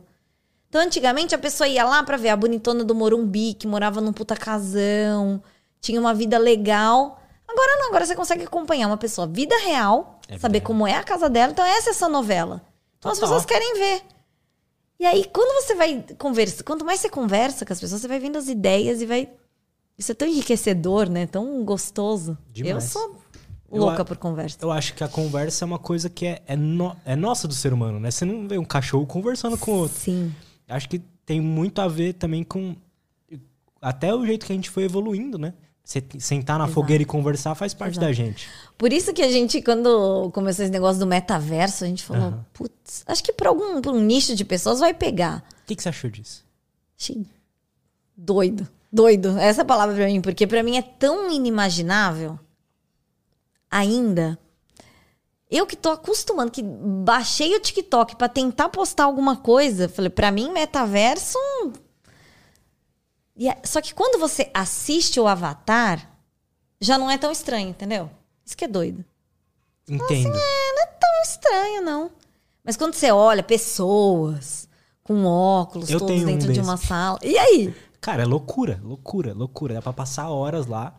É, tem um. Mas parece que você tá com a pessoa? Parece, assim, é. É lógico que você sabe que é um jogo, mas você esquece. Ah. Então, tipo, tem um jogo que chama VR Chat. É um jogo de social. É só um jogo social. Você não tem competição lá. É um jogo que tem várias salas, então você, é um jogo mundial. Então você vai lá. Eu quero falar só com brasileiros, por exemplo. Você bota lá Brasil, aí vai ter um monte de sala, tipo, tem uma lá que acho que é Bar do José, um bagulho assim. Tá. Bar do Zé. aí é um bar que você entra e só tem brasileiro lá conversando. E aí, mano, você troca Mas ideia. parece que você tá no bar. É, você Tem tá uma no bar, tem uma cervejinha. anda, tem cerveja, tem um cara tocando. E, é- e são E pessoas. você paga a cerveja? Não. ah, então é Mas bom, bêbado. É, é verdade, então é ruim. É, é muito louco, cara, como. e é, é divertido, é legal. Mas não é igual a vida real. E, primeiro, que dá dor de cabeça, não sei se um dia vão melhorar isso. Ah, é, Então- é, é. Uma vez eu vi um. Falei, meu, preciso saber o que, que é isso, né? Eles- Aí falaram que dependendo do fone, do óculos, do jeito que fica, ainda não. E a sensação, e a imagem ainda também não é aquela coisa, nossa, totalmente, mas É. chega bem perto. Pra quem usa óculos é um pouco mais difícil. Você tem que pôr com óculos. Ah, não dá. tá. Não é só porque tem uma tela perto que você vai enxergar. Você tem que Ah, pôr com entendi. óculos.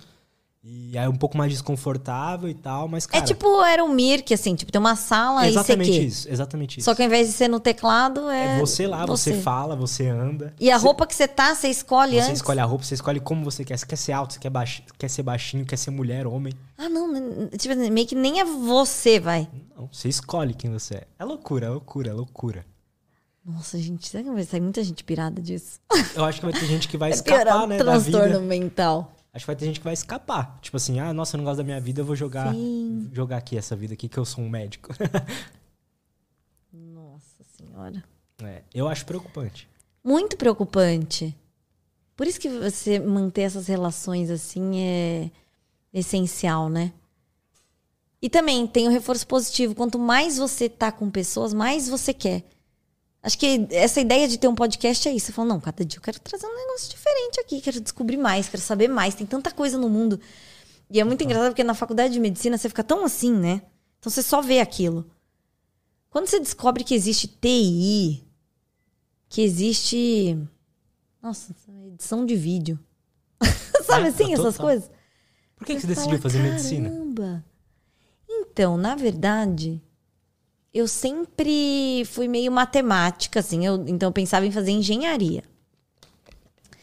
Só que lá em casa, a minha mãe, ela falava assim, ó. Primeiro você vai fazer uma coisa pra você se sustentar. Depois você pode fazer o que você quiser. E a minha tia era médica, então tinha um ar inspiratório. E ela via que a minha tia não passava necessidade de trabalho. Aham. Então ela começou assim, ó.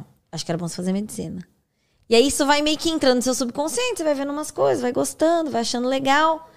E aí quando eu fui prestar engenharia, e aí o que que eu, na hora que eu fui pro cursinho, na hora que eu fui decidir, nessa essa fase de adolescência, ela é muito difícil de você tomar essa decisão, né? Porque é uma fase que você não tem maturidade, você tem medo, porque você tem medo de não passar. Você fala assim, meu, se eu ficar minha vida inteira aqui prestando, pa- fazendo cursinho. E minha mãe falou, você só pode passar na universidade pública porque eu não tenho dinheiro para pagar. E você falou assim, tá, mas se eu não conseguir estudar tanto, sei lá, né? É bizarro você ter que tomar uma decisão com 17 anos do que, então, que da quer. sua vida, né? E hoje a gente sabe que você pode mudar, mas assim, até então, fazendo aquilo era aquilo que você ia fazer pro resto da sua vida. E aí ela pegou e falou assim: ó, se você fizer engenharia, não sei se você vai conseguir emprego. Aí começa, porque eu falo, pai bom é aquele que também dá uma, uma puxada na. Ah, filho, faz o que você quiser. É, é. Não, tem que dar uma norteada, Tem, né? Porque senão você fica O muito. meu pai era assim, era tipo, ah, faz o que você quiser. É, então tem que dar uma ajudadinha. Tem. E aí ela falou assim: não, faz medicina. E aí eu comecei a ver, comecei a gostar. Falei, tá, vou me enfiar nisso. E aí comecei a estudar. Só que quando. Era muito engraçado, porque quando eu estudava no, em Santo André, eu estudava numa escola pequena, que eu era a melhor aluna da escola. Melhor aluna, assim, tipo, tinha quadro de honra e Caraca. o nome Primeiro lugar, quadro de honra. Quando eu mudei de escola para uma escola maior, dentro de Santo André, eu já não era melhor. Já tava assim. Tava entre as boas, mas não era melhor. Tava ali na média superior. Quando eu cheguei no cursinho, falei, ferrou. Não vou passar nunca. Porque o primeiro simulado que você faz, sei lá, 60, 70% de um lugar, de um lugar que tem 800 pessoas. E tem mais uns 30 daquilo. Caraca. Então assim, você fala, não, não sou nada, não vai rolar. Então dá muito medo. E aí você fala, não, então vamos, né? E aí nessa hora também, a mãe, a mãe brava é uma boa. Não, você vai ter que estudar. E estuda. E vai. E você tem. Não tem, eu tô, não tem plano B. Você vai ter que estudar. Quando você não tem plano B, é só aquilo. E aí. E aí eu tinha uma facilidade, porque eu gostava muito de matemática, física, química. E isso ajuda no, no vestibular de medicina, né? Um pouco, é um pouco mais fácil. Agora, história e geografia, hoje que eu vejo a importância da história e da geografia. Hoje eu gosto muito mais de história do que eu gostava no cursinho. Porque eu vou viajar, eu é tenho mesmo? que dar uma estudada antes, porque senão para mim não quer dizer nada um obelisco. Total. né? Total. É uma cegueira. Então a escola ela tem que te ensinar o que é importante para sua vida. Não adianta. Eu amava logaritmo. Amava logaritmo. Pensa que coisa maluca. amava logaritmo serve para nada para mim. Assim, né? Assim, no meu dia a dia. Lógico que indiretamente, ah, o meu celular deve ter logaritmo, uhum. coisa assim. Mas na minha vida, hoje, é muito mais importante eu saber política, história, saber me posicionar. Ah, Thaís, você é o quê? Sei, politicamente. Ah, sei lá, eu acredito que numa coisa, entendeu? Uhum. Você não consegue. Então, isso você tem que aprender. Isso a escola tem que que, que reestruturar, assim. Por isso que ter a ideia de ter uma escola ainda não sai do meu radar futuro, sabe? Ah, educação ah, financeira. Como você não tem educação financeira na escola? Como você não sabe se tem que guardar dinheiro? Pois é.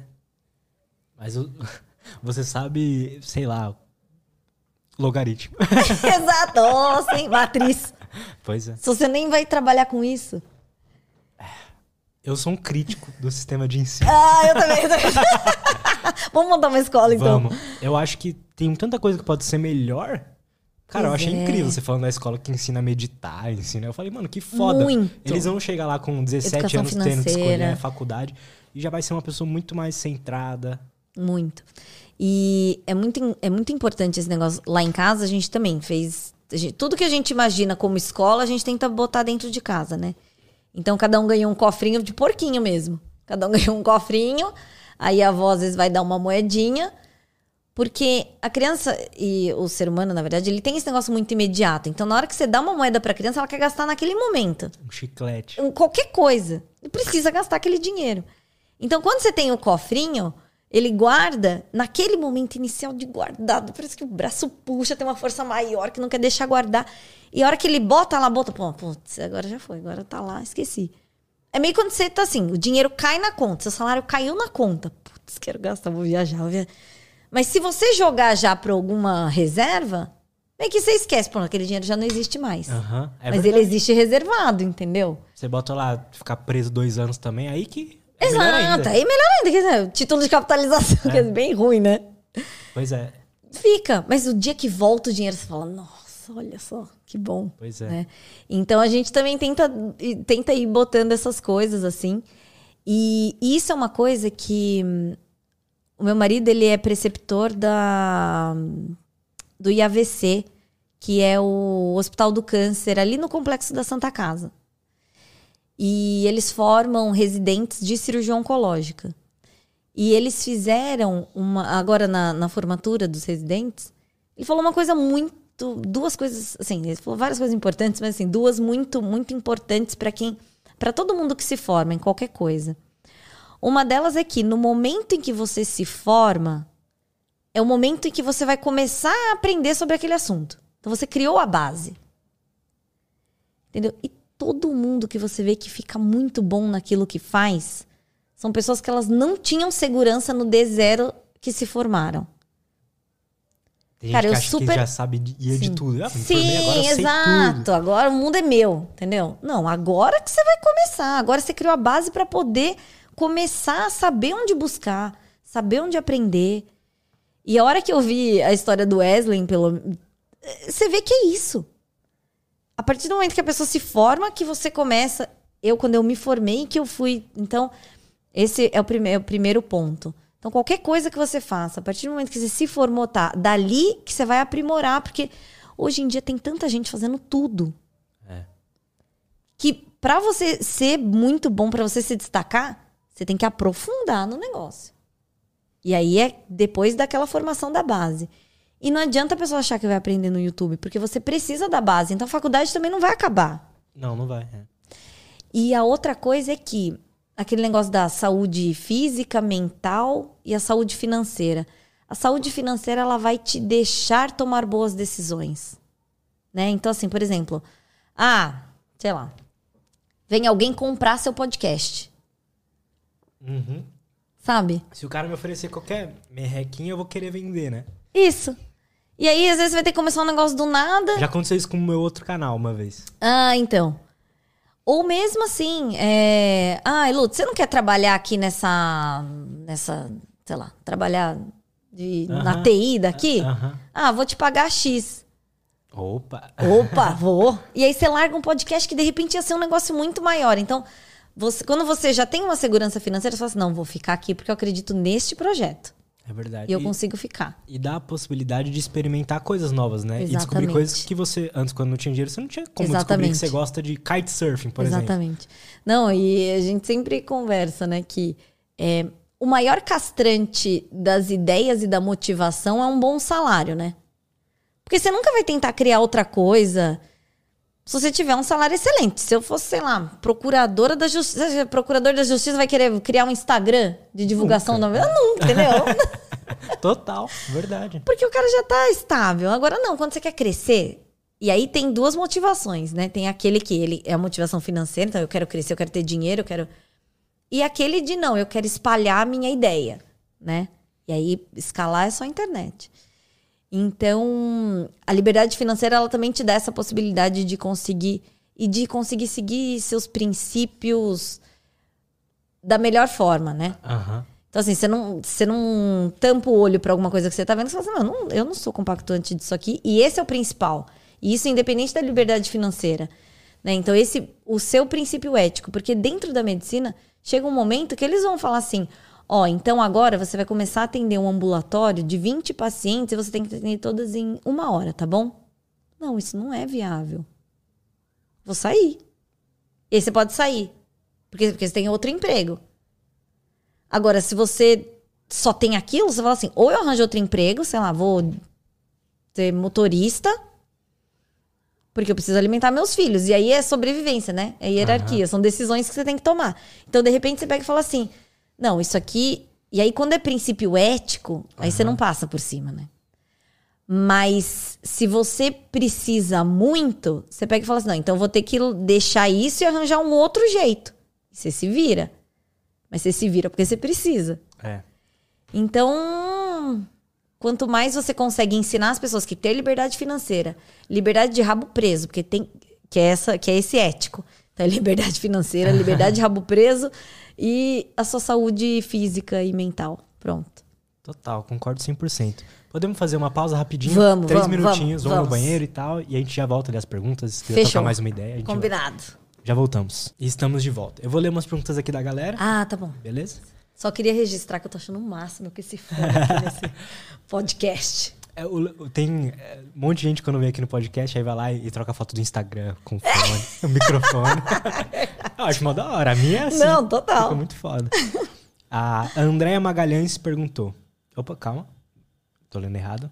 O Matheus Paulino perguntou. O apêndice influencia em alguma coisa no intestino? Eu vou explanar ele, porque ele é o nosso amigo ali. Ah, né? tá. Ele tá perguntando isso porque a gente zoa muito ele, que ele é cagão. Toda hora ele vai Ah. no banheiro. Direto. Então, é, e ele fez cirurgia no apêndice há uns anos atrás e tal. Ele quer saber se isso tem alguma influência. Ah, porque ele, porque ele notou que depois da cirurgia ou não? É, exatamente. Ah, tá. Bom, na verdade, assim, o apêndice em si, ele não tem uma função. Tanto que antigamente falavam, né, tinha umas teorias que falavam que se você, se você fosse um navegador da antiguidade, você fosse pro mar, se fosse fazer uma cirurgia, era melhor se tirar o apêndice. Uhum. Porque ele tem uma grande chance de inflamar, porque ele é um, um órgão que ele é tipo uma minhoquinha em fundo cego. Então, se para alguma, algumas fezes ou semente ali, fica acumula a bactéria, porque ele tem uma luz desse tamanho, pequenininha. Então, se, se para alguma coisa ali, impacta, acumula a bactéria e dá apendicite. Entendi. Mas ele tem uma função. É, existem alguns pacientes pediátricos que não têm a função de, movimento de movimento do intestino. Né? E aí tem uma técnica cirúrgica que você pega a ponta do apêndice e coloca no umbigo. Eu nem sei se se faz isso ainda da cirurgia pediátrica. Coloca no umbigo. E aí a pessoa pega uma sonda, cateteriza aqui, então coloca no umbigo, joga um sorinho e lava, e aí lava o intestino, a pessoa consegue evacuar, faz uma lavagem. Saquei.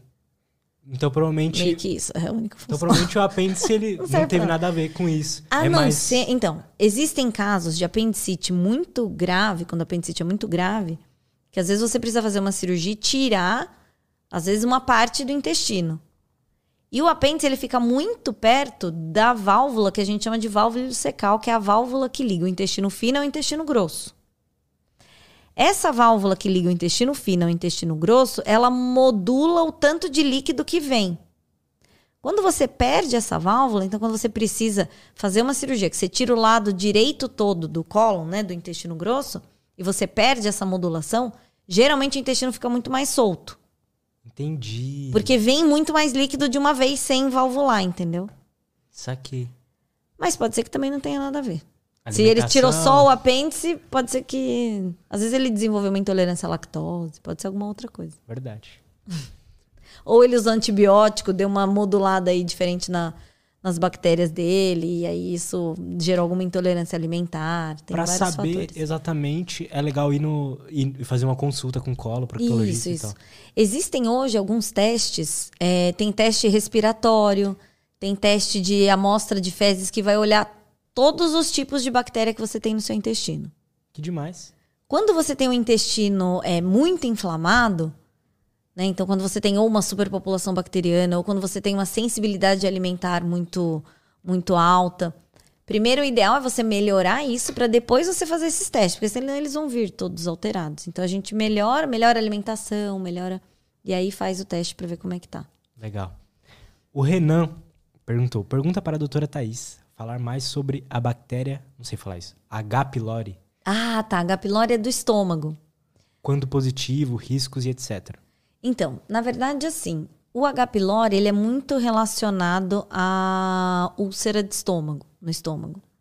Na verdade, a maioria dos H. pylori são assintomáticos, então as pessoas não sentem nada. O que, Tem que é H. Pylori. exatamente? É uma bactéria. Uma bactéria. É É uma dela. bactéria, isso. Que ela é transmitida pelo, na saliva, né? Então, assim, tem, tem uma, alta, uma alta prevalência, tem muita gente que tem. Quem tem muito sintoma, né? Quem tem úlcera gástrica tem que tratar o H. pylori e às vezes a úlcera já cicatriza.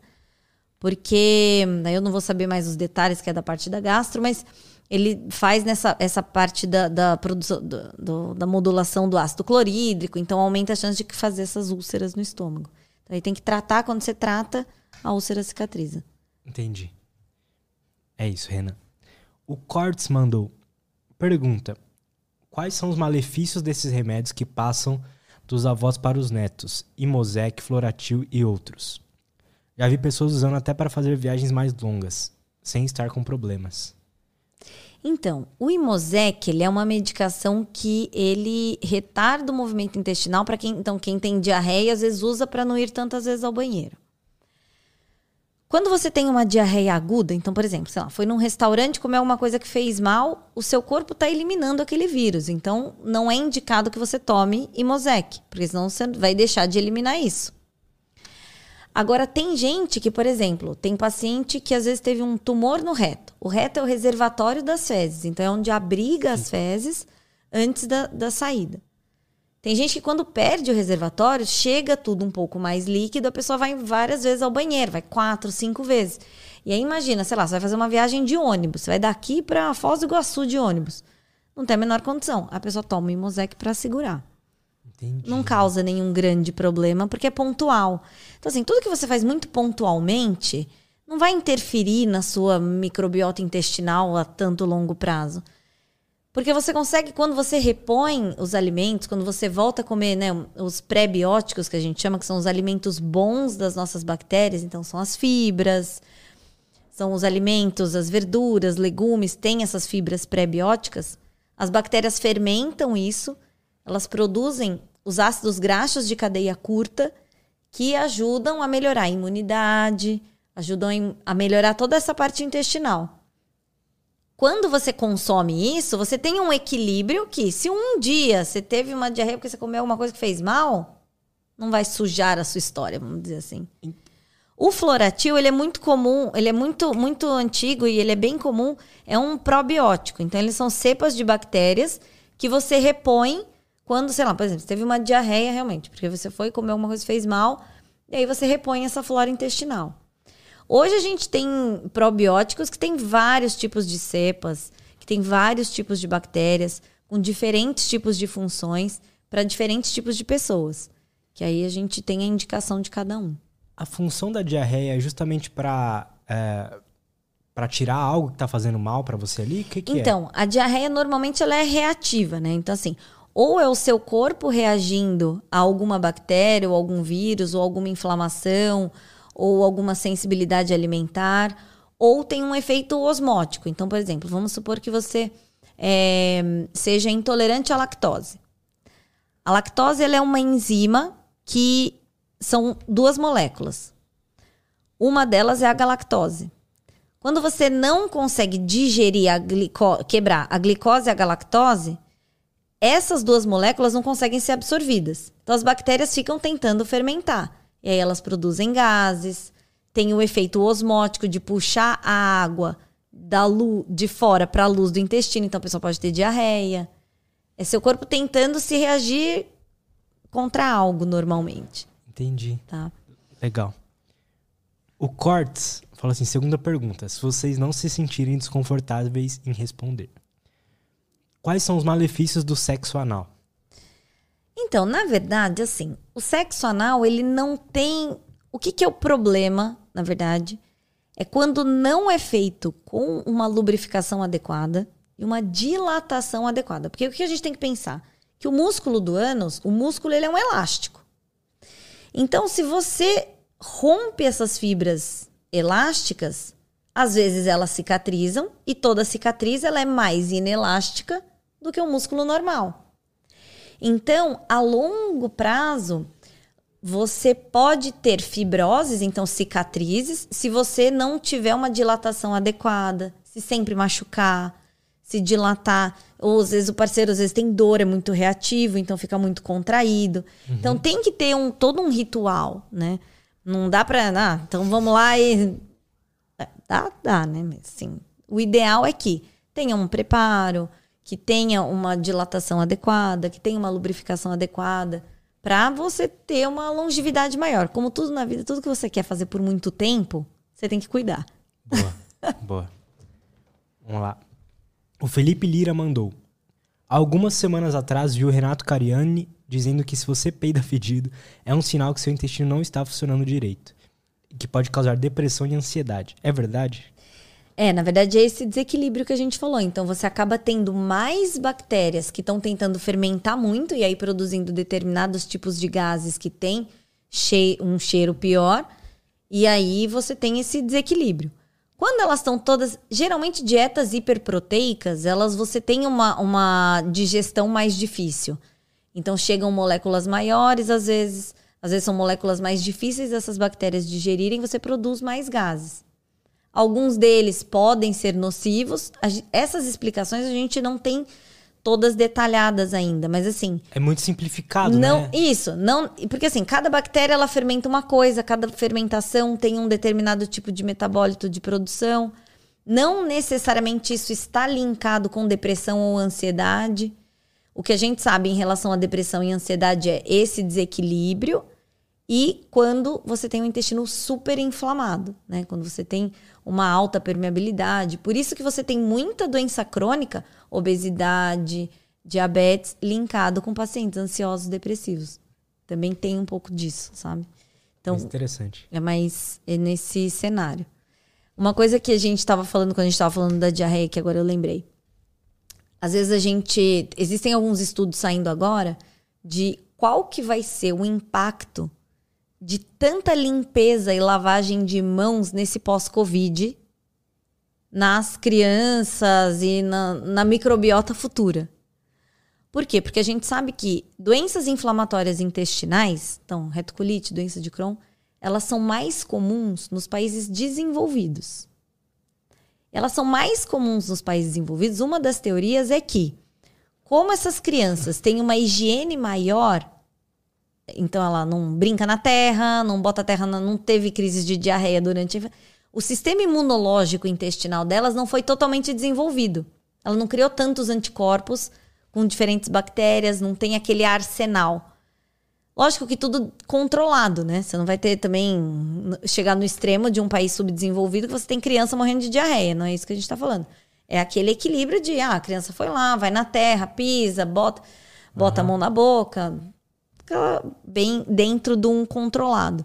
Então, quando você tira essa imunidade, você cria um intestino muito sensível. Então, seu intestino lá para frente, ele começa a reagir contra as suas próprias bactérias. Então, você tem uma inflamação intestinal contra as suas bactérias. É muito doido. Uhum. E aí, para você melhorar isso, você tem que dar medicações que diminuem a imunidade que são as medicações que tratam as doenças inflamatórias intestinais, que é mais comum em países desenvolvidos. Então a gente não sabe o que que esse pós-Covid vai gerar, porque as crianças não saíram de casa, uhum. álcool para tudo, e aí você tem que ter uma certa higiene, mas também você não pode chegar no momento neura, né? É tipo, é, o corpo ele vai meio que ficando desacostumado, mimado. Exato, é você responde menos a, aos, aos estímulos imunológicos, né? Porque o que, que faz seu sistema imunológico se ele se criar? Você ter o antígeno.